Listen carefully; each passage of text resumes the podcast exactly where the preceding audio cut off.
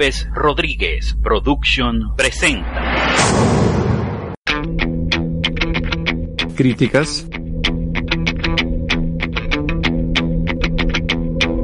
Comentarios y noticias.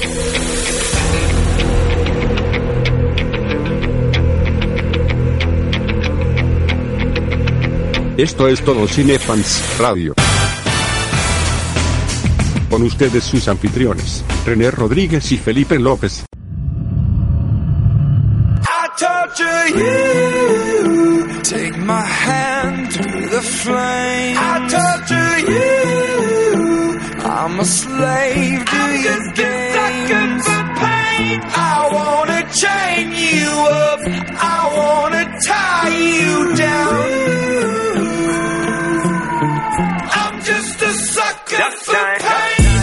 Sucker for pain. I got the squad tatted on me from my neck to my ankles. Pressure from the man got us all in rebellion. We gon' go to war, yeah, without failure.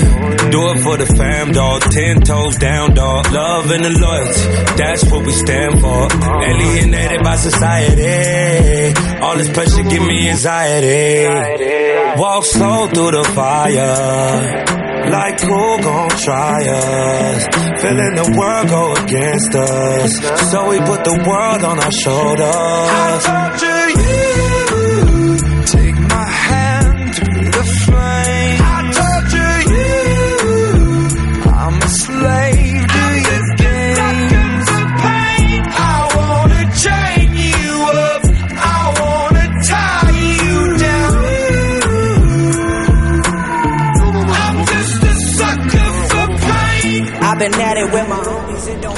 Aquí estamos en Todo Cinefans Radio número 35, señor René Rodríguez, bienvenido a esta edición. Así que bueno, comenzamos con muchos problemas, pero aquí Sí, estamos. sí, como, como una hora y media de tratando de, de comenzar el programa, pero va a valer la pena porque va a ser un programa dedicado casi en su totalidad a Suicide Squad. Lo habíamos comentado en el Todo Cinefar eh, Fans Radio anterior, el 34 que, que hicimos un abreboca lo que iba a ser este programa, que iba- va a ser un eh, Todo Cinefan Radio totalmente lleno de spoilers, de análisis, de review. Les recuerdo que Todo Cinefan Radio es cortesía de Nutri Energía. Tú sabes 100% bienestar a todo lo que todo lo que se refiere a fitness, energía, eh, cuidado de la piel, nutrición. Puedes visitarnos en Instagram arroba Nutrienergía y para todas aquellas personas que están interesadas en generar un negocio internacional desde su casa, pueden visitarnos también y pueden preguntar cómo hacerlo. También les recuerdo que somos que todo Cinefan Radio es cortesía de radioalterna.net. Este, visítenos y van a descubrir lo mejor de la música. Van a tener el DJ estrella que es Felipe López y donde estamos también no solamente todo Cinefan Radio pueden descargar este podcast, sino pueden escucharlo ahí online, al igual que nuestro otro proyecto aparte que es vinilo en español. Lo tenemos olvidado. Que lo tenemos olvidado. Puede ser que la semana que viene, Ajá. porque vamos, estoy invitando a Felipe a mi casa la semana que viene a ver por fin Batman v Superman Ultimate Edition. Al fin, al mío. fin, de tres horas. Este, y vamos, de repente podemos hacer un back to back que, que veamos la película y luego grabemos vinilo en español. Ojalá, Dios mío.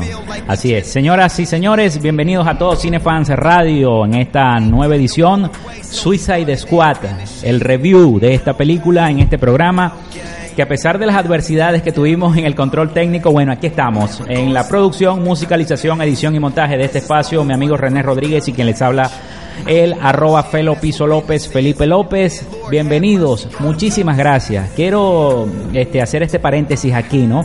Y quiero dar las gracias a, la- a todos los escuchas, porque radioalterna.net, ahora eh, punto .be, radioalterna.net punto .be, allí se escucha nuestro programa y nuestro podcast, ahí lo pueden descargar y también en todocinefans.com.be, este, allí también pueden visitar la página. Eh, está buenísima, muy buena la página. Tenemos, por cierto, el detrás cámara de Suicide Que me lo estabas Squad. mostrando ahorita, por Eh, cierto. Se lo estaba mostrando a René. Ahí pueden verlo eh, totalmente de la Warner. Y bueno, así como están nuestras cámaras, están los trailers, están las noticias, están los comentarios, los podcasts, los análisis y va a estar este podcast donde ustedes también lo van a poder descargar.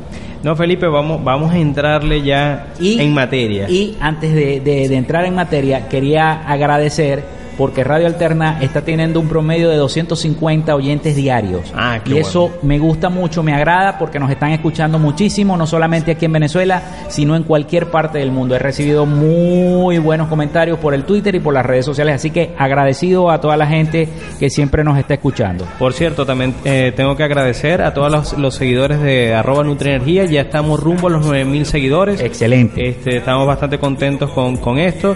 Y tengo que recordarles también cuál es mi Instagram. Este, mi Instagram es arroba Rodríguez Fénix. Felipe, vamos Yo a no entrar- tengo Instagram. No, este, vamos, a- eh, bueno, pero está el Instagram de Todo Cine que es arroba Todo Cine Fans. Ajá. Este, vamos a entrar a lo que es el, lo que fue el Comic Con de la semana pasada, antes de entrar de lleno a lo que es el eh, spoiler podcast de Suiza Squad. Felipe, el Comic Con, resumiéndolo, fue no solamente la, eh, básicamente se dividió entre DC y Marvel.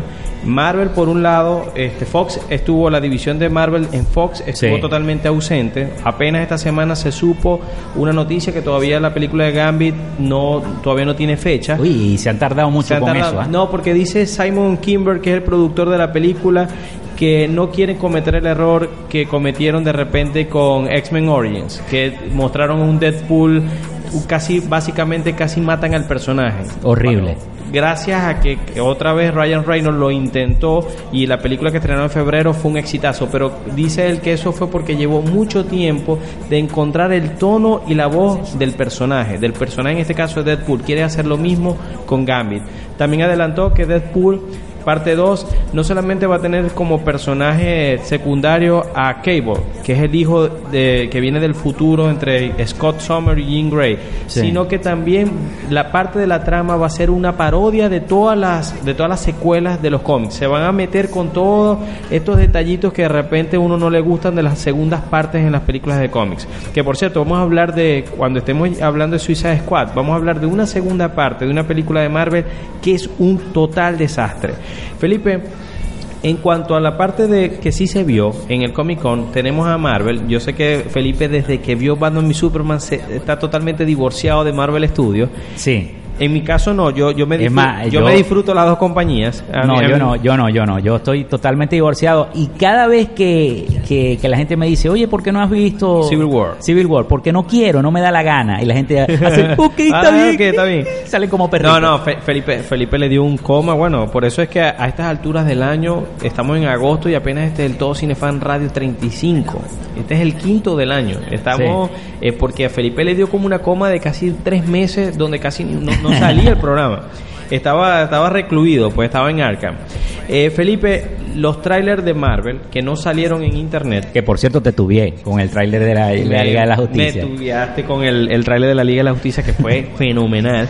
Eh, Felipe, la parte de Marvel que no se mostró, bueno, eh, salió Kurt Russell en Guardianes de la Galaxia parte 2, va a ser Ergo, el planeta viviente que va a tomar una forma humana, en este caso va a ser Kurt Russell. Dicen los comentarios de los clips que mostraron y del tráiler fueron excepcionales, entre ellos se resaltó bastante el Baby Groot. Dicen que va a ser una especie de, de gremlin con una metralleta, va a ser la locura. Este otra otro de los de las imágenes que mostraron fue de Spider-Man Homecoming, Ajá. que dicen que el tono de la película va a ser algo así como las películas de John Hughes de, de los 80, al estilo Breakfast Club. Este tipo de películas más ambientada en el high school y todo esto. Me parece que una película de Spider-Man le hace falta eso. Veíamos en las, en las versiones de Tobey Maguire con el respeto que se merece, en especial la parte 2, con el Doctor eh, Octopus, que Sí. fue excepcional. Pero básicamente lo que fue Tobey Maguire, como fue este Andrew Garfield, de repente ellos eran como muy muy mayores, muy viejos para lo que era el personaje tradicional de Spider-Man, que es este chamo que está en el colegio.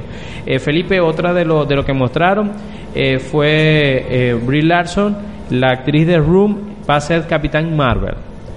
Y lo último fue, que esto sí lo, lo, lo sacaron en internet, fue el tráiler de Doctor Strange. Me parece que, que Doctor Una de las Strange películas más esperadas, Más ¿no? esperada. Este, siento que va a ser una película totalmente diferente a lo que estamos acostumbrados. Va a jugar más con la magia, otras dimensiones. No, tú ves los pósteres en el cine y hasta los pósters son interesantes. Son una locura. Y el, y el tráiler se parecía mucho a Inception. Tenía, Sí, ese, sí, ese- sí, tenía. Ese, ese estilo. Claro, con el, obviamente con el humor de, y la estética de Marvel, ¿no? Pero vamos a ver qué tal. Eh, esto va a ser una gran apuesta. Me recuerda al 2014 cuando sacaron Guardianes de la Galaxia, que no se sabía qué esperar y a la final fue un exitazo. Felipe, ahora vamos con la parte de DC, que ahora sí vas a poder eh, discutir más porque el otro fue como, ok, dale, pásalo. Dale, Marvel". dale, dale. Este, tenemos Justice League, el, el, el tráiler de la Liga de la Justicia mostró un Zack Snyder más light, más, más una- calmado. más calmado. Incluso en la presentación eh, de la Liga de la Justicia, cuando los estaba presentando, el, eh, el que el, el presentador fue Conan, el del Ajá. programa. Él fue el presentador, presentó a Zack Snyder y luego Zack Snyder y él hicieron la presentación en el Comic Con de este año de cada uno de de los James integrantes. Wan, el de Aquaman, que me parece de que él puede dar Oye, una sorpresa. Ojo, ojo con Aquaman, ¿no? A mí- Jason Momoa y ese director pueden dar sorpresa. pero a lo que yo vi el tráiler, yo no lo había visto, a lo que yo lo vi, tú sabes que yo eh, para la página todocinefans.com.be, que es la página donde ustedes pueden este, disfrutar de todo lo que hacemos René y yo, este, eh, yo tengo como unas alertas, una especie de alertas que me dicen, oye, hay un tráiler nuevo, hay una cosa nueva. Entonces, a lo que yo vi el tráiler nuevo, vi los demás tráiler que te pasé de la Comic Con, cada uno de la Warner, y vi el especial de la, de la Liga de la Justicia, el adelanto. Yo quedé loco. A mí, a, mí me, a mí me encantó. Me Yo encantó porque Jason Momoa como Aquaman siento que va a ser una cosa totalmente distinta. Tú sabes que siempre Aquaman sucks. Es el catirito que habla con los... No, este no apesta. No, este no apesta. Este es totalmente otra cosa. Wonder Woman... Bueno, ya era ya ya ya vimos lo que pudo hacer Gal Gadot con el personaje en Batman y Superman. Este me gustó a pesar de que todavía el CGI le, le faltaba un poquito de trabajo, me gustó mucho Cyborg. Se extrañó Superman, pero es evidente que va que va a aparecer porque en la foto que mostraron oficial de la Liga de la Justicia, el único que falta es Green Lantern. No sé si no va a, aparecer en la película o va a aparecer en una escena post crédito o algo así. Superman hizo bastante falta, pero se vio que, que le dieron un toque más, hasta se ríe Henry Cavill en la foto. Sí. O sea, muestra como que mucho más relajado, porque estaba viendo esta película Batman y Superman y otra vez, ahora que pude adquirir la, la, pel- la película la, ed- la edición extendida, que me parece que es día y noche la diferencia para mí, de entre la versión del cine y la versión extendida, a mí me encantó Más la versión vamos a hablar qué es lo que está pasando con Warner. ¿no? Vamos a hablar bastante esta de- de locura ese- de este rollo de que me versiones. tiene mal, me tiene mal. A mí me tiene mal también lo de las versiones. Eh, una de las de los que más me sorprendió, yo soy fan fanático de la serie de Flash de Warner. Me parece que el actor de la serie él captura perfectamente el personaje de Flash. Pero Es Ramiller. no, me estoy refiriendo a la No, yo sé, televisión. pero ¿qué te parece Ezra Pero Miller? me parece que puede ser que muestre, mu- muestre Es más un Flash joven, totalmente es más distinto. Porque el Flash de la serie es como, como un buen muchacho, como la, este me parece como más, más al estilo Quicksilver de X-Men. O una especie de Spider-Man Civil War. Tú no viste la película de Spider-Man, pero ese, ese ¿Y personaje... sabes lo que me gustó? Te lo voy a decir aquí. Y amigos que nos están escuchando, que yo sé que son fanáticos de Batman. Como Batman está acostumbrado a reclutar jovencitos para Robin, ¿qué mejor que él para buscar a este joven Flash? No, no, en verdad que esa, esa toma, esa escena de él reclutando a Flash, me recordó mucho, yo sé que a Felipe se le va a al- alzar una vena aquí, pero me recordó mucho una escena en Civil War, para aquellos que no están escuchando y si vieron la película de la tercera de Capitán América, cuando Tony Stark recluta a Spider-Man. Me recordó esa, esa vibra, pero totalmente, pero con el tono de, de DC, ¿no? De- Claro. De, de Bruce Wayne. Ben Affleck sigue sigue calando con tanto como Bruce Wayne como con Batman. Vamos a hablar de cómo fue su, su papel en Suicide Squad, pero lo que se vio en la Liga de la Justicia. Por cierto, lo viste muerto. Nunca se había visto a Batman muerto No, en me una encantó, película. Me encantó, me encantó. Eh, Felipe, con respecto a la Liga de la Justicia, lo estábamos comentando mientras se estaba tratando de, de arreglar el problema con, la, con, la, con el programa para poder eh, grabar el podcast, que yo espero que esta vez y estén, se haga- estén de acuerdo los productores, el estudio y Zack Snyder antes de llegar a postproducción. Porque yo siento que ojalá que el, tanto el guion, la parte de preproducción, como en la grabación, ya ellos tengan como un corte medio definido, la duración de la película. No, ojalá no vuelvan a cometer el error de grabar una película de tres horas y, y machetearla dos horas y media. Espero que no. Y otra cosa que espero de la Liga de la Justicia, que por favor no tenga un villano de CGI.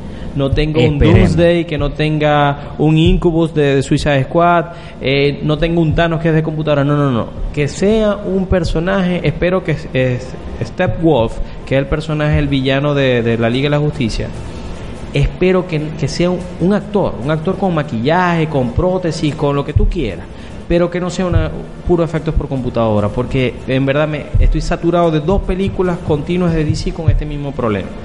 Otra otra película, Wonder Woman. El trailer de Wonder Woman, según las redes sociales, fue el más visto. Si, Sí, no, si no el uno, el número dos en cuanto a No, el número dos, el, el- el más visto fue el de la Liga de la Justicia. el de la Liga de la Justicia. Sí, pero el de Won- segundo Wonder Woman. pero Ojo. pero Wonder Woman, ey, me, me convenció. A mí me gustó muchísimo el tráiler. Y de, y de hecho, cuando te lo pasé, te dije, mira el tráiler de Wonder Woman, la fotografía. porque la fotografía es excepcional y me gustó mucho. La directora Patty Jenkins, que fue la que hizo Monster con Charlize Theron, ella esta, esta va a ser su primera película de, de gran De- presupuesto de- y de superhéroes. y ¿no? de superhéroes, pero me parece que la estética de la película en la Primera Guerra Mundial, que por cierto es una guerra que no, no estamos tan habituados a verla, en esta no, en esta se van a enfrentar a los alemanes que no son nazis, sino son soldados alemanes. Soldados alemanes. Este, me encanta que el- la parte de este donde está donde está en la La isla, la isla esta de las Amazonas, Ajá. Colin Nielsen, que es la actriz de Gladiador, que es la mamá de, de ella, este incluso el, el actor de, de Star Trek, que él Sí. va a ser Trevor. Todo, en verdad, el tono, el feeling que da el tráiler, a mí me, me gustó. No se había interpretado el personaje de la Mujer Maravilla desde los años 70, este 60, 70, desde que se hacía este- esta serie de con Linda Carter. Te vas a dar un gustazo la semana que viene y lo vamos a comentar cuando... Incluso el de Stick Trevor nunca se había interpretado en el cine, se va a interpretar por primera vez. con- por Chris Pine. Sí. Que por cierto, voy a hablar antes de entrar al Suicide Squad de la parte de Star Trek cuando hablemos de la taquilla y cómo quedó Suicide Squad. Felipe, te vas a dar un gustazo la semana que viene porque la versión extendida viene con todos los periquitos, viene con todos los special features y vas a ver un especial no solamente de la creación del Batimóvil, que te va a quedar loco. Yo estaba fiebre, ya yo me quería montar en el, en el carro y andar como si fuera el Batimóvil. No solamente eso, sino que va a haber un documental de, de cómo se hizo, de la creación de Wonder Woman muy interesante. A la final el creador era un, un psicólogo que trabajaba, estudiaba mucho a las mujeres. Incluso llegó a decir, luego de hacer un estudio a hombres y a mujeres, un, este, un estudio psiquiátrico, llegó a la conclusión que el mundo debería ser gobernado por las mujeres, porque son las que tienen más bondad. Imagínate. Imagínate, y fue el creador de Wonder Woman, porque a él otros colegas psiquiatras le decían que los cómics eran nocivos para los chamos, que lo que lo que los volvía era más violento. Y él le dijo, bueno, yo te voy a demostrar lo contrario, yo voy a crear un cómics que va este, a enaltecer a las mujeres. Y así fue. Wonder Woman, la Mujer Maravilla. Y, y bueno, el tráiler, otra cosa que me gustó del tráiler es la, la vestimenta y el lazo de el lazo, el lazo, el lazo Es me dejó loco. Es que es refrescante porque no es más de lo mismo. Que yo que a mí que sí me gusta el universo de Marvel.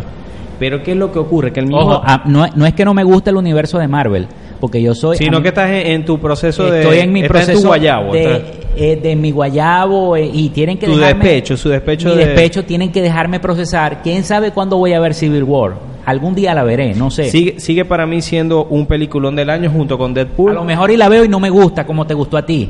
no, si, Eso depende de gusto. si supieras que una, este, una, una colega eh, de, de nosotros, eh, me- que, que es cinéfila, que incluso me, me invitó a tener una sección en su programa de todo Cinefan Radio, no le gustó Civil War y ama las películas de Marvel, pero eso no le gustó. Primera persona que le gusta el, el universo de Marvel que veo que no le gustó Civil War, pero de resto eso ha sido casi que un 9 de 10 del tipo de gente que le gusta. No, pues. yo, tú sabes que yo estaba haciendo aquí un curso eh, eh, eh, donde trabajo y, y muchos cuando la estrenaron y eso, que estaba haciendo el curso, preguntaban y, y me decían, oye, la mejor película que yo he visto en mi vida, Civil War, No, no, vayan a no, verla. yo- Y mientras más ellos decían, más arrechera agarraba yo, No, más no. rabia y más y más negación de verla tenía. Yo, yo no lle- yo no llegué a ese punto de, de que, que si la mejor película no no no llego a No, pero pero sí es un película Y la vieron 15 veces. pero sí es un película Claro. no es un Dark Knight no Claro, este claro. pero sí es un película sí en verdad me gustó de las de Marvel sigue siendo para mí la, mi favorita Guardianes de la Galaxia pero por qué para mí Guardianes de la Galaxia y por qué me gustó Wonder Woman porque es otra cosa el mismo director Joe Whedon de la primera de Avengers decía que a veces le hacía difícil hacer, hacer la planificación de las tomas por, sin ser repetitivo, porque básicamente los poderes de los, de los originales Avengers es puro dar golpes, es Sí, fuerza. sí. Entonces no, no podías jugar con otras cosas, con otros elementos visuales, que de repente, como en el caso de, de la, de la Liga de la Justicia, que tienes a Flash que es rápido, tienes a Batman con los, con los gadgets, tienes a Superman con los poderes, y, la, y en este caso la Mujer Maravilla que tiene el escudo, El lazo la mágico. No es puro dar golpes y ya, pues. Entonces, el, al ver a la Mujer Maravilla con el escudo, con el lazo, con la espada, yo dije, vértele, aquí se van a poder lucir con este personaje en, en mostrar otra cosa. Van a estar en otro ambiente totalmente distinto porque ya estamos saturados de la Segunda Guerra Mundial, que por cierto, Y es la primera. Voy a hablar de, de- de eso más adelante, de una de las películas eh, esperadas del año que viene sobre la Segunda Guerra Mundial. Pero en verdad el tema ya Que, ha sido por cierto, es de Nolan. Que es de Nolan, que para mí es uno de mis directores favoritos. Pero es refrescante. No, no veía una película de la Primera Guerra Mundial, este, que para mí una de las mejores es Senderos de Gloria de Stanley Kubrick. Esa Sí. es una de las mejores películas. Me encanta que, que, to- que toquen este, este punto de la historia porque de repente es algo, no es más de lo mismo. Este Felipe, ahora sí, ya casi, casi, casi entrándole, yo quiero hablarte, ya te hablé de lo positivo del Comic Con. Vamos a entrar un poquito a la sección del macheteo. Sí, sí, bueno, déjame, déjame ubicarla acá. Porque de verdad que yo quedé totalmente decepcionado con algo que, que proyectaron el Comic Con y tuve la oportunidad de poderlo de ver en línea. Bueno, vamos entonces con la sección favorita de nosotros, la sección del machete. Llegó el momento de poner en el paredón las películas que son un desastre. Es el turno de la sección del macheteo.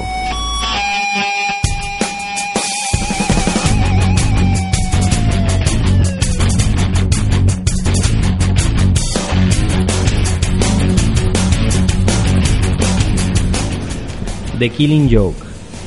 Es para mí, si yo tengo que contar cinco novelas gráficas o cinco historias de cómic que me encanten, el The Killing Joke de Alan Moore de Batman siempre va a estar ahí. Es un, es un clásico. Oye, esa pero lo- en los cómics, este, eh, los fanáticos de los cómics dicen que en el cómics, no en el En la película. en la película, en el cómic es, es excelente. No, no, es que el cómic es excelente. Para mí, como te digo, es una de las historias Pero que más me como gusta. que yo no la he visto, no, no puedo decir nada, pero tú sí la viste. Fíjate, en lo que no me gustó de la película, escuché un, un comentario, una sugerencia la semana pasada que dije, verte, lo voy a, lo voy a decir en el Todo Cine Fan Radio para las personas que me están escuchando. Que es que yo le recomiendo al que me está escuchando, que sea amante de Batman como soy yo, que le encante The Killing Joke y tenga la película y esté muy entusiasmado, que por favor le adelante 20 minutos a la película. ¿Por qué? ¿Por qué? Porque ellos, para poder estrenar a la película en el cine, esta es primera película animada de Batman que se estrena en el cine desde principios de los 90 cuando estrenaron La Máscara del Fantasma. Ajá.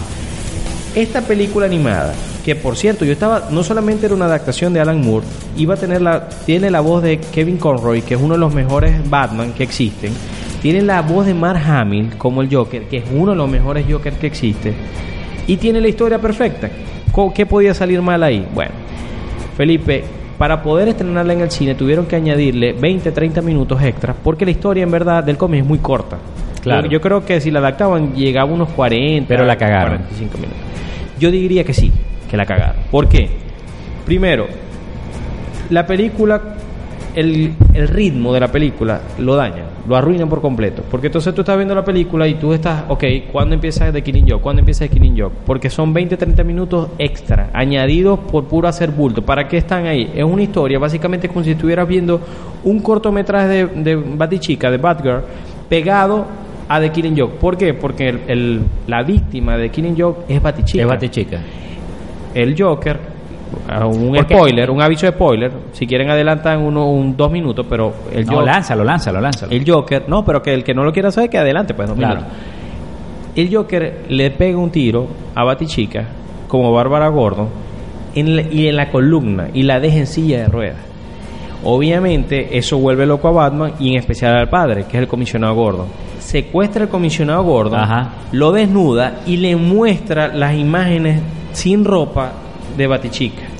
Obviamente, por, eh, eso empieza en- casi a enloquecer al comisionado Gordon. Le vuela la psiquis. Entonces, ¿qué es lo que quisieron hacer esto? ¿Por qué? Porque la teoría, la hipótesis del Joker es que todos con un día malo pueden cambiar y volverse malos. es lo que le pasó a Batman, que tuvo un mal día, que perdió a sus padres. La historia de Killing Joke es, la, es un supuesta origen del Joker por un mal día, que por cierto, eso lo utilizaron mucho en Dark Knight, cuando el mal día se lo dan a Harvey Dent y lo, y lo pasan de ser el caballero blanco A ser en ser dos oscuro y en, y en ser dos caras. Entonces, él- ellos esa parte perfecta, pero entonces ¿qué quisieron? Colocarle un prólogo a la, para darle más peso a Batgirl.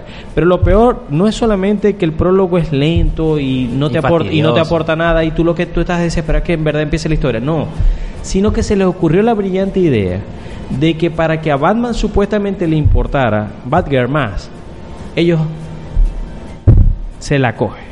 Qué desastre. Batman se acuesta Con- con, Batgirl en una azotea de un edificio mientras están de guardia. O sea, yo dije, no, ¿qué es esto? Primero, Batman, eh, para él es eh, la, la familia de. eh, básicamente es la familia de Batman. Claro. Que se vio en la película esta animada Bad Blood, que es lo que es eh, Robin, Nightwing, Batgirl. Claro. Esta es la familia Batman. Eh, esos son como si fueran sus hijos, o sus compañeros, o sus Y hermanos. además, Pero- Batichica es una niña. es una niña, esa, esa, esa parte fue total. Eso me sacó de la película. Ya cuando empieza Killing Joke, ya yo estoy medio desconectado. Entonces, eh, en verdad, esa película merece un macheteo porque es totalmente desperdiciado la obra maestra de Alan Moore de Killing Joke. Sí, señor, quedó totalmente acribillada. Acribillada. Totalmente, totalmente. Felipe, este, rapidito, estaba revisando ahorita que me estabas mostrando todo cinefans.com.be y ahí está el tráiler de Dunkirk. Es una película, vamos a hablar rapidito de esto porque vamos a entrar en la Suicide Squad. Pero me encanta eh, que Christopher Nolan va a poder de repente tener su su este su película al estilo Salvando al Soldado Ryan con Dunkirk que va a contar lo que fue este una una proeza del ejército británico que logró evacuar a más de 330 mil soldados de Francia en el momento que los nazis la estaban ocupando la estética No. del tráiler no hubo necesidad ni siquiera de utilizar score de, de utilizar Ni música diálogo. Nada. Ni diálogo. él es un maestro Christopher Nolan es ni maestro. diálogos. La sola estética. la- la- la- y no es nada, que la película va a venir en 35 milímetros, en 70 milímetros y en IMAX. no esa, esa en los es- tres formatos va a estar la película. Eso es, eso es cualquier cosa. Felipe, ahora vamos a entrar en, en Suiza Squad. Empezamos con la, la cuestión de la taquilla. Está de número uno. Este, ya destronó a Jason Bourne, que por cierto parece que no llenó las expectativas del regreso de Matt Damon a la, Bueno, a la yo, saga. yo te confieso que yo nunca he sido amante de, de Jason Bourne. Tú sabes que a mí me a mí me gustaba era que no era que era algo más de repente más crudo y todo esto. Pero tú sabes que las volví a ver las tres y en verdad que no, no me conectan. O sea, las películas de Jason Bourne no, me conectan. No, no, no me, no, o sea, no me terminó de, de conectar. Estoy más bien ávido porque haya una nueva Skyfall, pero con un nuevo protagonista. Sí, porque Spectre en verdad fue una de las peores películas para mí del año pasado. En tercer lugar está Batman. En cuarto, una película que ahorita está aquí en cartelera. Aquí le colocaron mascotas, pero se llama The, The Secret Life of, of Pets. Y Star Trek Beyond está de quinto. Y parece que No la ha tenido buenas críticas y esa parece película. que la película no, No ha sido nada. la- no ha sido muy bien recibida por los fans ni por el público en general.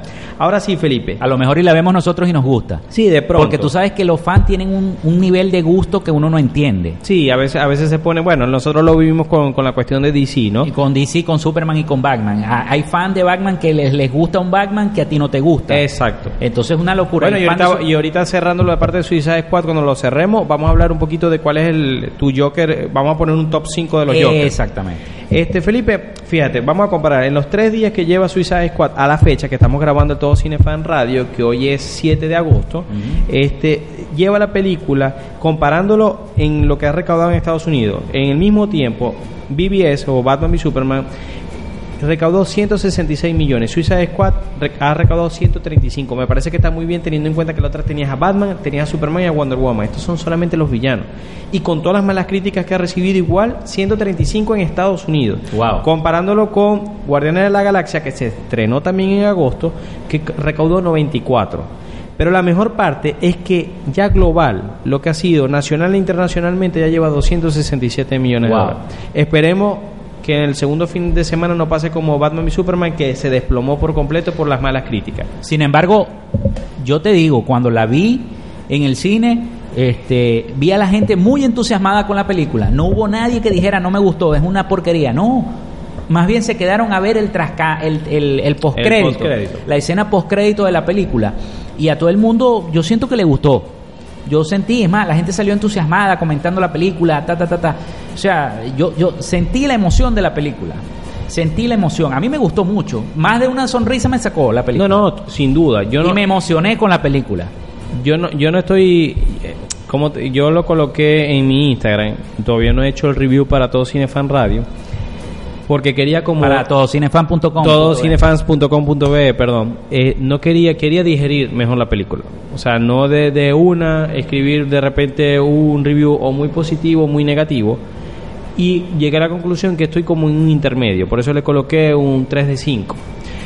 ¿Por qué? Porque me parece que la película es una muy buena película encerrada, rodeada de muchas cosas innecesarias. Eso es lo que me parece la película. Por eso que le doy un 3 de 5, porque, porque por eso no le doy más. ¿Y cuáles son para mí las cosas innecesarias? Primero y principal, ¿cómo comenzó todo esto? Comenzó con una mala prensa. Primero se dijo, eso era eso es una de las cosas más innecesarias que tuvo la película. Que- que- porque eso viene y empieza a sugestionar a la gente. Primero se dijo que iban a tener unos reshoots, que es normal, que tengan otras tomas adicionales, eso es normal. Pero se dijo que no, que había que hacerla más fun, más cómica, más light, porque Batman y Superman fue muy dark, fue muy depresiva. Ok. Luego sal- se salió y se dijo, en la misma semana que se estrenaba la película, que había un problema interno en el estudio y que la película llegó a tener tres cortes. Un corte del director de David Ayer, un corte más, más light del estudio incluso contrataron a las, a las personas que editaron los últimos trailers, que eran los que cuando empezó a tener la canción eh, Ra- eh, Rhapsodia Bohemia de Queen, para que editara la película. Yo sentí, como editor, porque también soy editor audiovisual, que la película tenía unos cortes violentos. Sí. Saltaban del punto A al C sin el B. Yo, yo siento que Y a veces hasta el D. la película a veces era como un Frankenstein en cuanto a algunas escenas. Me parece que, que estaban pegadas. Suturada, suturada. Entonces, que lo mismo sentí cuando vi Batman y Superman y en la final se supo que la película le cortaron 30 minutos y tuvieron que, que estrenar la versión extendida. Y yo fui de las personas que no le gustó Batman y Superman, también salí más o menos, incluso me gustó menos que esta cuando salí del cine, esta me gustó más, pero cuando vi la versión extendida me encantó la película, me gusta.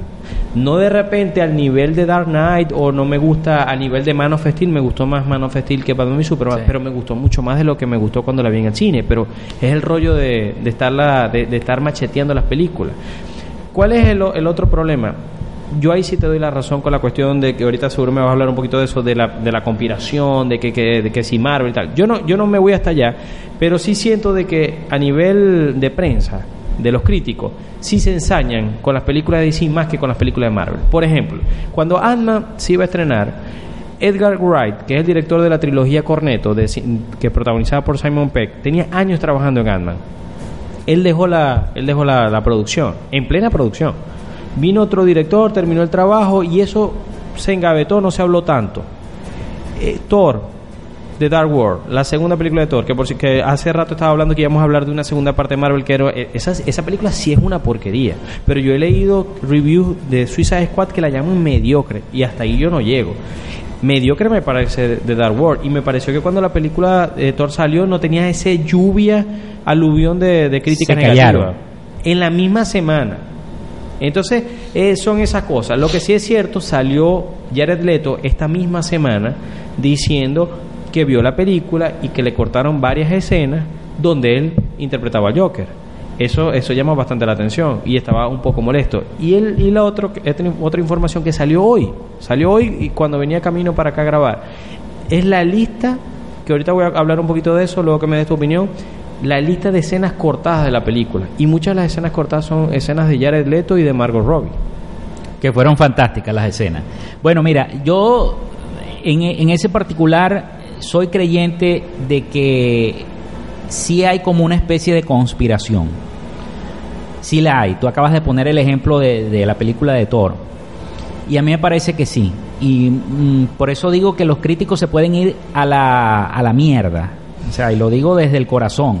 Se pueden ir a la mierda los críticos porque yo sé que a muchos les están pagando. Les está pagando Marvel y les está pagando las productoras de Marvel para que hagan malas críticas. Porque no puede ser que una película que a mí me llenó las expectativas como El Escuadrón Suicida sea tildada de mediocre. Primero, es una película que se ve arrinconada por la sombra de, de Superman versus Batman, o de Batman versus Superman, perdón. Se ve arrinconada por la sombra de la mala prensa que tuvo esa película, del reacondicionamiento que tiene que hacer en la estética y en el cine la gente de, de la Warner para poder llevar el universo DC y, y hacer la Liga de la Justicia. Entonces, David ayer tenía esa presión, pero no solamente esa presión, también tenía la presión de los actores, porque ellos también quieren verse bien en, el papel que interpreta cada quien, Will Smith, Margot Robbie, Jared Leto, etcétera, etcétera, etcétera. Entonces, a lo mejor David ayer trató de hacer algo, incluso la salió defendiendo en estos días de la, de la mala crítica que tuvieron. Pero entonces tú ves la mala crítica de los críticos, pero no de los fanáticos. Los fanáticos están tranquilos. Sí, hasta, hasta ahora ha tenido Están buena tranquilos, recepción. tiene muy buena recepción en los fanáticos. O sea, ¿qué más quieren? Sí, la película tiene sus cosas que a uno no le gustaron.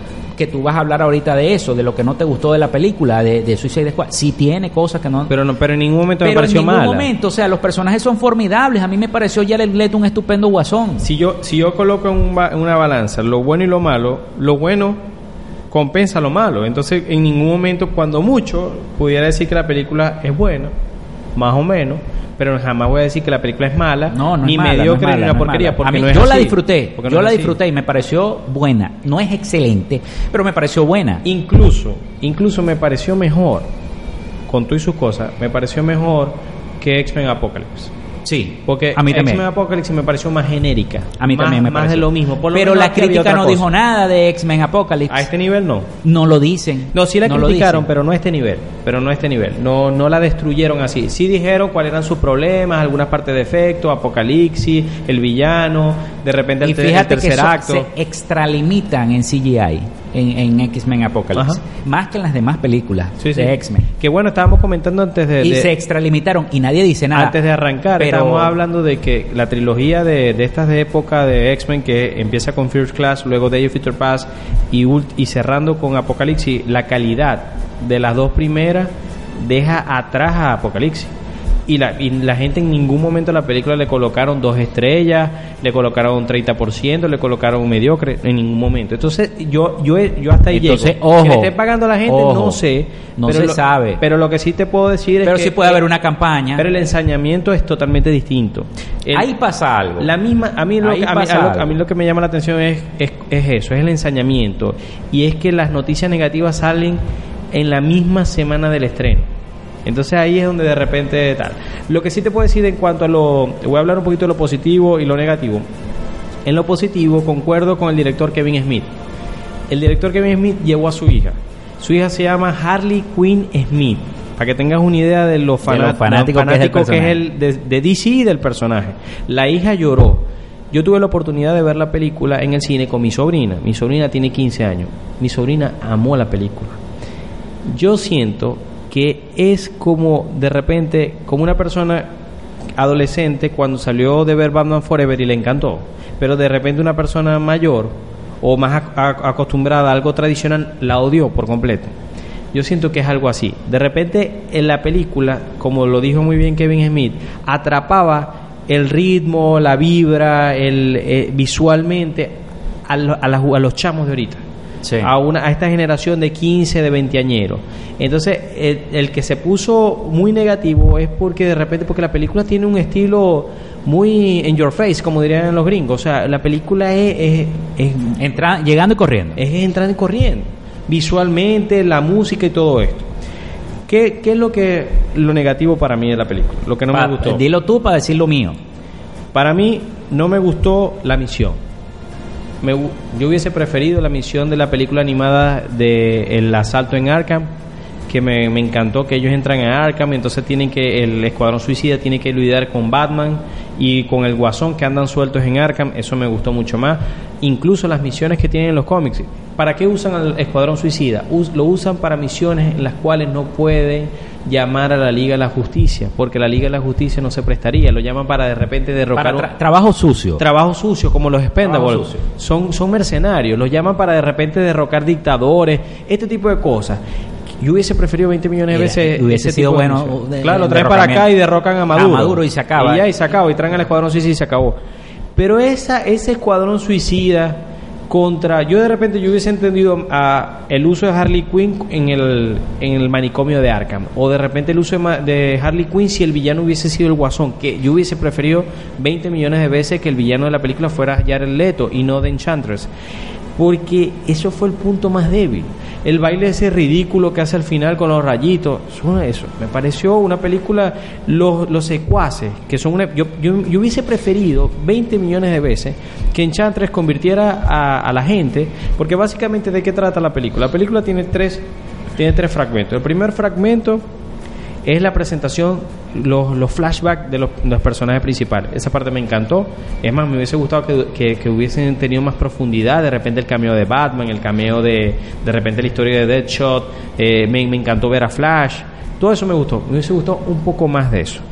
Incluso que, que le dieran más profundidad al, al personaje de, de Killer Croc o de Diablo, que fue uno de los la Muy buen de la- de personaje. la sorpresa. Muy buen este, personaje. Boomerang le dieran un poquito más porque Jay Corney, que yo odio al actor, me encantó en esta película. Entonces la película tiene cosas buenas.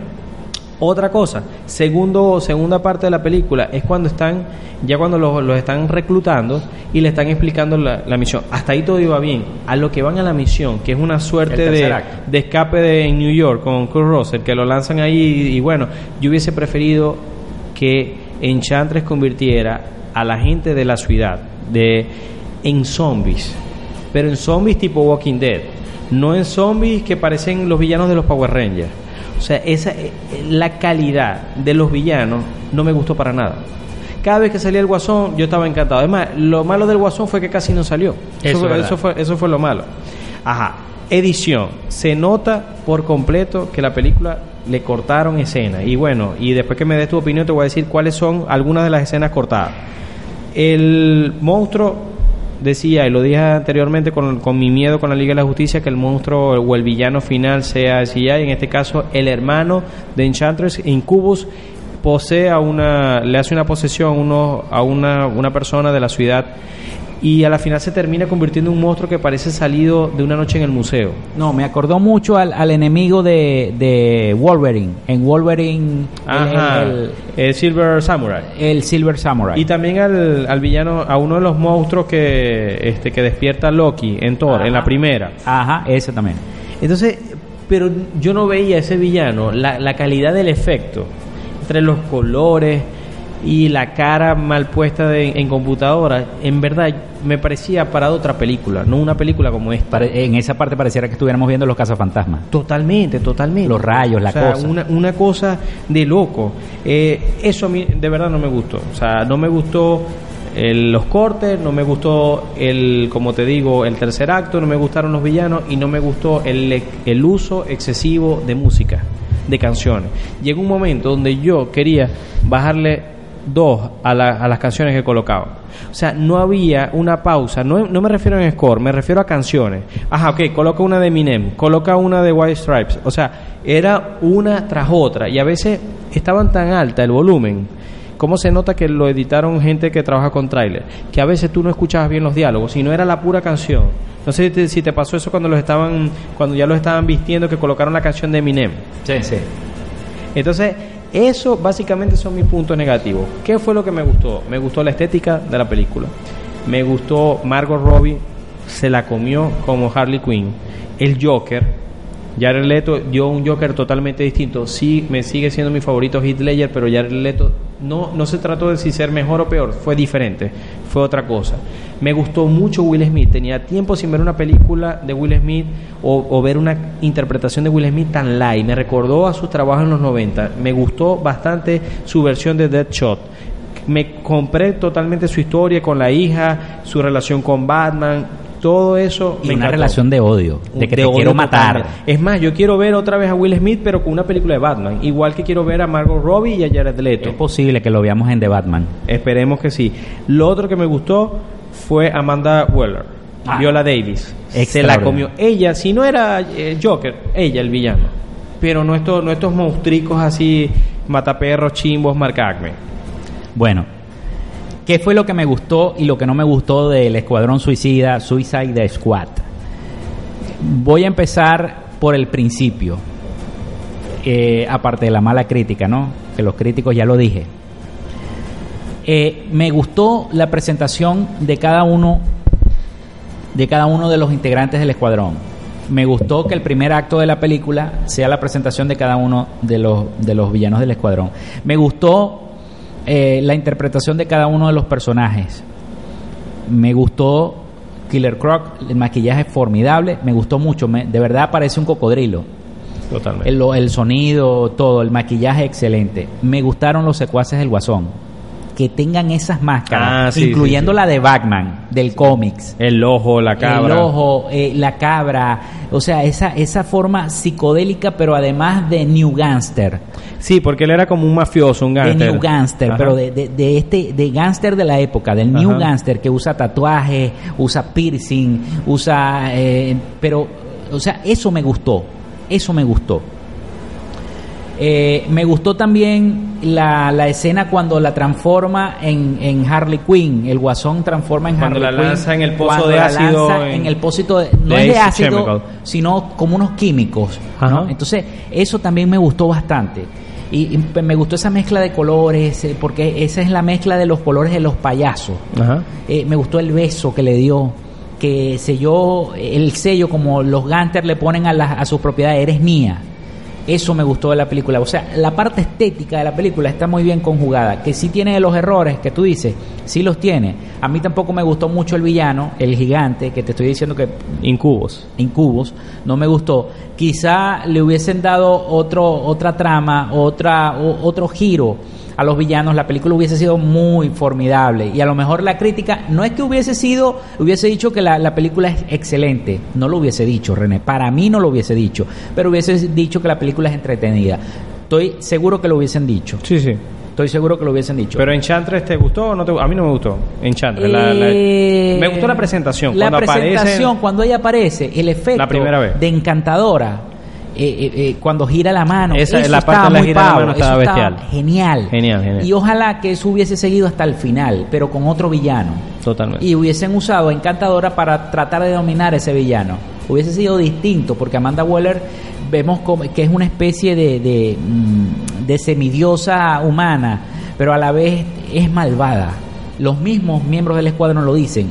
Es malvada. Sí, y decía, porque- ah, Killer Croc me agrada porque es malvada. Porque fíjate que en el trascámara que me mostraste, que está ahorita en todocinefans.com.be, eh, Will Smith dice que Suicide Squad no es entre malos y buenos, es entre la maldad y los malos. Exacto. exacto. Y Amanda Weller era maldad pura. Maldad pura. Y no se reía. Tú la viste que no, se No, reía. no. Mataba y, se, y, y con la cara seria siempre. Sin piedad. Como es Amanda Weller en los cómics.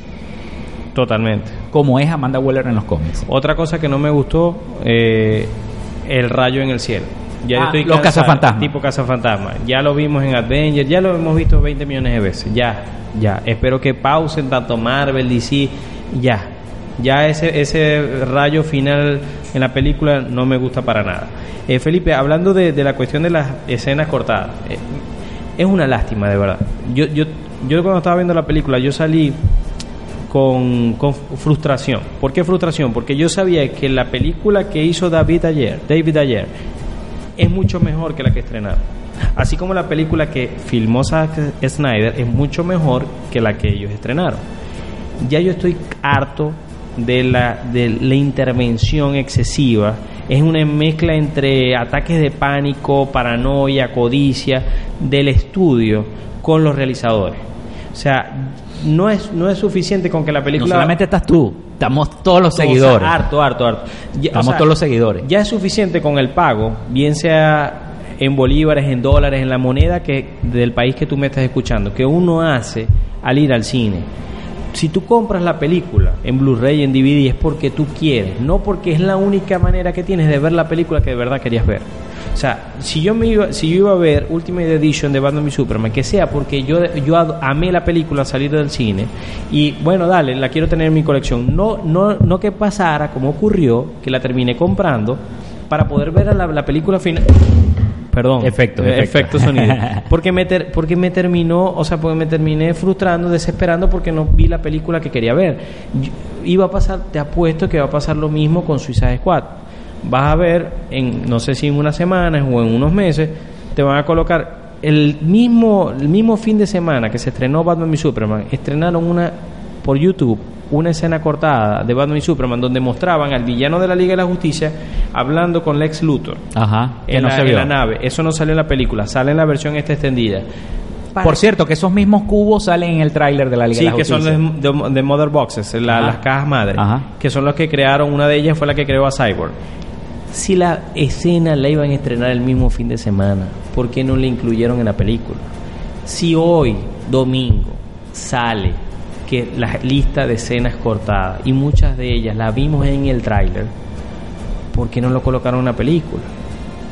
no, la película me pareció que no duró mucho, la película fue de dos horas, la película no le hubieran colocado unos 10, 15 minutos más, pero de escenas del Joker. El Joker, lo malo que tuvo, como ya lo dije, fue que casi no salió. Yo creo que Jared Leto, si salió 10, 15, 10, 15 minutos en la película, fue mucho. Y toda la bomba que le dieron a Jared Leto con, con que se metió en el personaje, que le regaló ratas a Margot Robbie, que le regaló un condón usado, no sé si a Will Smith o a otro. O sea, todas estas cosas que él no se salía del personaje en el set, tenían que llamarlo Mr. J de Joker. Y para 10, 15 minutos.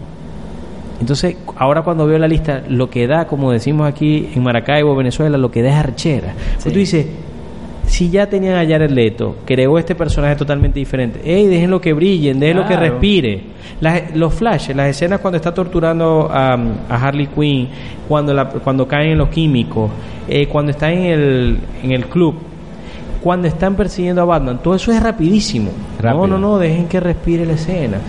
Él va a salvar a, Harley Quinn en el helicóptero. Explotó el helicóptero y ni, ni te diste, ajá, ¿y dónde está el Joker? Y resulta que en los trailers, porque lo leí en los reportes y lo recordé al ver la película, que había una escena donde el guasón tira una bomba de gas y dice, bye bye. Esa escena no sale y resulta que esa, esa bomba de gas se la lanza al escuadrón suicida cuando él va a escapar, cuando él le dice a Margot Robbie que regrese con ella, cuando ya la película está por terminar y ella no regresa con él y se queda para destruir a Enchantress.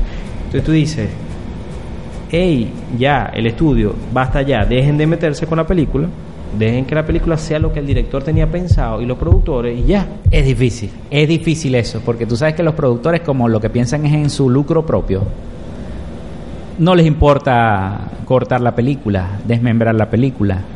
Y entonces ocurre eso. Ocurre, esa- ocurre lamentablemente esas cosas. Ocurre, ocurre eso. Tu visión del Joker. Mi visión del Joker, para tu mí- visión, tu visión del Joker como tal. A mí me gustó mucho el final de la película. Cuando él la va a rescatar, que Sí, se que la tiene el traje SWAT con el Joker. Excelente. Eso, en el- en el uniforme. me gustó mucho. Eso me gustó mucho. Pero tu visión del Joker, este, yo te decía antes de, de- de grabar el programa que cada Joker tenía un símbolo, un símbolo. Eh, Jared, eh, eh. Ledger tenía el cuchillo y las cicatrices y decía y siempre preguntaba distinto. eh, eh, ¿Tú sabes cómo me hice estas cicatrices? ¿Sabes cómo me hice estas cicatrices? Bueno, el Joker solamente usaba la mano que tenía una sonrisa de payaso tatuada en la mano, se la ponía Margot Robbie, eso me gustó, se la ponía él mismo en el club cuando se la puso al tipo que le estaba ofreciendo a Margot Robbie. Todos esos símbolos me gustaron, eh, porque es un Joker, un New Joker, Ajá. lo llamo yo. ¿Qué te parece a ti? A mí me parece que el, el- me hace falta ver más escenas del Joker para tomar mi decisión final. Hasta el momento lo coloco de número 4 de los 5. Coloco en número 1 Heath Ledger, para mí se la comió. Jack Nicholson, pero es una cuestión de nostalgia porque fue el primer Batman que yo vi en el cine. Mark Hamill, que hablé de Mark Hamill al principio cuando estaba hablando de Killing Joke, me parece que Mark Hamill se la come en la interpretación que hace con su voz de- del, del Joker y Jared Leto. El quinto sería César Romero, el de la, el- el de la serie de Batman de los 60. Pero Jared Leto de verdad que lo estoy colocando ahorita de cuarto, pero apenas con 10-15 minutos. No es el mismo metraje que tuvo Jack ¿Habrá, Nicholson. un, ¿Habrá un, un Escuadrón Suicida parte 2? ¿Qué piensas tú? No lo sé, no lo sé. Depen- dependerá de cómo le termine yendo la película. Dicen que entre los gastos de la producción, los gastos de los reshoots, los gastos de mercadeo, los gastos de derecho de autor a las, todas las canciones que utilizaron, la película tiene que hacer más o menos lo mismo que hizo Batman y Superman para que sea un buen negocio, si no, no. Entonces no lo sé. Lo que sí espero que la película de Ben Affleck de Batman tenga a Jared Leto como villano. Y si puede tener a Will Smith, mucho mejor. Y a Yo creo Margot que va a Robbie. tener a los dos. Va a Yo que a los tenga dos. los tres, a Margot Robbie, Jared Leto y Deadshot. O sea, y Yo me Will Smith se la imagino que, comió. que el, el Boomerang va a ser el villano de Flash. De Flash, o que por lo menos tenga un papel en, en la próxima de Flash. Él eh, me parece que lo hizo bastante bien. Eh, otra de las cosas que de repente yo hubiese querido que hicieran mejor fue la escena postcrédito. Yes. Lo, lo estábamos, lo estábamos conver- eh, hablando y la escena postcrédito, lo que hablan Amanda Weller y, y Bruce Wayne, siento que de repente hablaron de que, ok, que tenía información de Aquaman y Flash, pero ya eso redunda con lo que él había obtenido con los archivos del ex Luthor. Salvo eso. Eh, Eso fue lo único, ¿no? La gente, claro, la gente a lo que ve A lo la que ve a escena... Ben Affleck, a Bruce ¡Ah! Eh, bueno, gritan. Pero mm, me pareció redundante si ya tu Lex Luthor le había dado en Batman v Superman, le, eh, eh, Ben Affleck se había llevado los archivos y se los había mostrado a Wonder Woman, ¿para qué Amanda Waller le va a dar otra vez los archivos? de cada uno, donde están cada uno de los miembros de la Liga de la Justicia. Bueno, yo creo que ese es el comienzo, por ahí empieza la cosa de... Sí, sí. Y además Amanda Waller sabe que él es Batman. Totalmente, por ese comentario que le hice que, que ta- se Deja de de trabajar de noche, sí, totalmente. Sabe que él es Batman. Totalmente. Bueno, René, ya estamos llegando al final. Ya estamos otro llegando al final. Este, bueno, mi puntuación, como ya dije, Suicide Squad, 3 de 5, la tuya. La mía es, eh, le voy a dar un 4. 4 de 5. Sí. Entre las Confío en la película. Dame tu, este, cuál- de, de la que más te gustó a la que menos de estas tres películas que van en el universo de DC. Man of Steel, Batman v Superman y Suicide Squad. Eh, hasta ahora, El Hombre de Acero, eh, Suicide Squad y Batman v Superman. El mío es Man of Steel, Batman v Superman, Suicide Squad. Ese, ese es mi orden. Ojo, y lo estoy diciendo porque no he visto la edición. Y lo mismo digo, de repente pasa de la tres, edición extendida. de repente pasa de 3 a pasa 1. Sí. No lo sé, vamos a ver, porque en, en verdad para mí Batman y Superman fue día y noche las dos las dos versiones. Felipe, antes de despedirnos, yo quería rapidito este dar una este la sección de rompiendo los vidrios. Ok, vamos a, a buscarla, pero ya comienza. a Ah, ok. Bueno, eh, Felipe, ¿qué, ¿de qué quería hablarles? A todos aquellos que nos están escuchando. Rapidito les voy a hablar de una serie que me encantó, me sorprendió, fue una grata sorpresa, que es Stranger Things. Es una serie de Netflix que la pueden buscar y la pueden descargar o si tienen la, la oportunidad de ver Netflix, eh, véanla, porque es una serie de unos chamos ambientada en los 80 cuyo uno de un grupito de cuatro chamos que su amigo desaparece de una forma totalmente misteriosa. Parece que hay un ente, no se sabe si de otra dimensión o extraterrestre detrás de esto. La serie tiene un estilo a los expedientes X, a los Goonies, incluso tiene cosas, tiene muchas cosas de películas de los 70 y los 80, como Tiburón, tiene un poquito de todo. Los chamos son las estrellas de, de la, de la serie, incluso yo, ya, yo la llamo serie porque es una serie, pero para mí era una película, porque todos los capítulos están totalmente conectados y no se termina cuando cierra el capítulo y de repente hay capítulos buenos y malos, no, es una cosa totalmente fluida que tú sientes que estás viendo es una película. Wow. Y los tres argumentos de la, principales, tenemos uno protagonizado por Winona Ryder, otro por los chamos y otro por los hermanos de los niños, los hermanos adolescentes. Tenemos la de Winona Ryder, es una, una suerte de, em, de, Stephen, de Stephen King, tiene ese, ese estilo. Stephen King. La de los chamos es como si fuera Steven Spielberg, te recuerda a E.T. y todo esto A los Goonies. a los Goonies. Y la de los adolescentes es como John Carpenter. Ya. Es como la cosa, está. Se la recomiendo con los ojos cerrados. Vean Stranger Things. Sí, señor. Y rompe los vidrios. Totalmente. Bueno, con la sección de rompe los vidrios, rompe todos los cristales, nosotros hemos llegado al final de otro Todo Cine Fans Radio. Esperemos hacer el Todo Cine Fan Radio número 36 pronto. Pronto. Vamos, a recuperar tiempo. Vamos, René. vamos, sí, porque el año, el año se está, se está yendo. Y una cosa, Felipe, que vamos a ver qué te parece cuando veamos Batman y Superman extendida. De repente si quedas, quedas como quedé yo cuando la vi, que quedé emocionado. De repente terminamos grabando eh, un todo, hacemos un back to back. Grabamos vinilo y grabamos todo Cinefan ¿Y Radio. por qué no? Una Claro que discu- sí. una discusión de la Claro. versión extendida Bueno, me llevo los equipos y lo hacemos. Y, lo- y hacemos esa, esa grabación. De repente nos, nos tomamos unos tragos y lo hacemos tipo chill out. Claro. Y amigos que nos están escuchando y que han disfrutado este programa, también disfrútenlo, tomen sus tragos. Y que puede ser como un- eh, aquel vinilo etílico, ¿te acuerdas? Ni recordar el aquello. tren de la vida. Ni recordar aquello. Este, bueno, muy, bueno, cinéfilos, amigos, escuchas de, de todo Cinefan Radio, como siempre, un placer. Este, mi nombre es René Rodríguez, me pueden seguir en Instagram, arroba Rodríguez Fénix, y en Twitter, eh, René Y. Rodríguez. Les recuerdo que todo Cinefan Radio fue cortesía radioalterna.net.be y de Nutrienergía. Pueden seguirnos en el Instagram arroba. A continuación vamos a escuchar la canción con la cual ambientaron el tráiler de la Liga de la Justicia.